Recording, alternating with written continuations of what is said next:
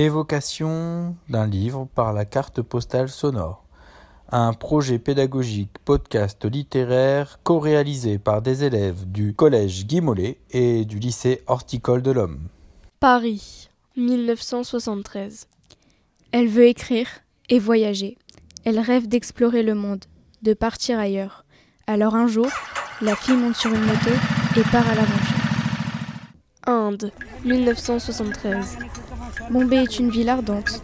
Les routes sont remplies de camions et d'autobus, de pousse-pousse et voitures d'ambassadeurs, de vaches, de festivals, d'éléphants.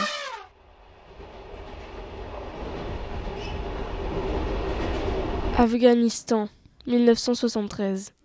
Elle traverse un désert chaud et sec. Des rubans de poussière s'élèvent derrière elle. Le sable irrite ses yeux. Le soleil brûle sa peau. L'air est suffocant.